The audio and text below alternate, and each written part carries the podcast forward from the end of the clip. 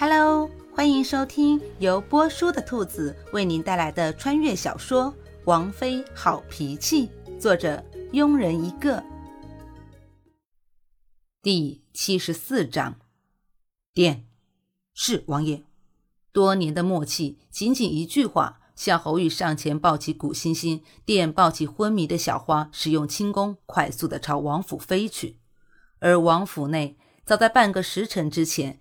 青儿假扮的王妃已经被管家命人关进了地牢，同时考虑到王妃会受伤，管家已经让人请了刘毅在府中候着。刘毅本还觉得管家有点草木皆兵、大惊小怪，只是当看到小花时，暗暗觉得还是管家有先见之明。看着刘毅皱起的眉头，古欣欣有种不好的预感。怎么样，小花是不是没事了？古欣欣急切地问道。看了古欣欣一眼，刘毅有点为难地说：“小花失血过多，恐怕……”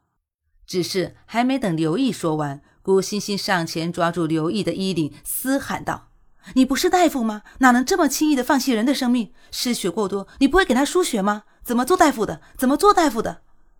由刚开始的激动质问，古欣欣慢慢的就变成了哭喊。几个丫鬟站在旁边，偷偷的抹眼泪。夏侯玉看着情绪失控的古欣欣，心里也不好受，同时也感到心有余悸，走上前，轻轻地把古欣欣抱在怀里，轻声地安慰道：“会没事的，会没事的。”突然，古欣欣像是想到了什么，眼睛突然亮了起来：“输血，对，输血一定可以的。”输血，刘毅和夏侯玉对望了一眼。同时看着古欣欣，疑惑的问道：“对，输血，让我想想，让我想想，一定可以想起来的。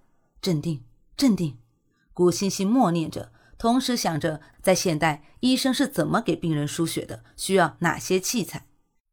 片刻之后，古欣欣冷静的吩咐店去将军府问管家小花是否还有其他的亲人，有的话赶紧去找，找到后赶紧带来，这是至关重要的部分。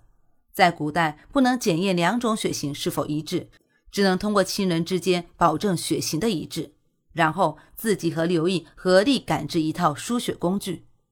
虽然在现代自己不懂什么医术，但却亲身接触过一次，就是那次欣然出车祸需要输血，那时怕爸妈担心欣然出车祸的事一直被古欣欣瞒着，就连输血也是输的古欣欣的血。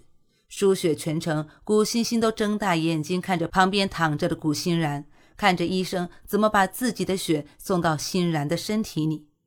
没想到当时看到的一切，今天竟然用上了。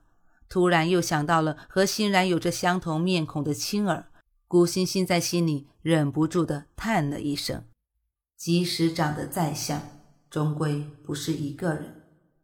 是自己奢求了，还以为……是上天看到自己时日不多的份上，给自己的补偿，却不曾想是一场劫。庆幸的是，小花有一位哥哥，虽然吃喝嫖赌，但总归是找到了。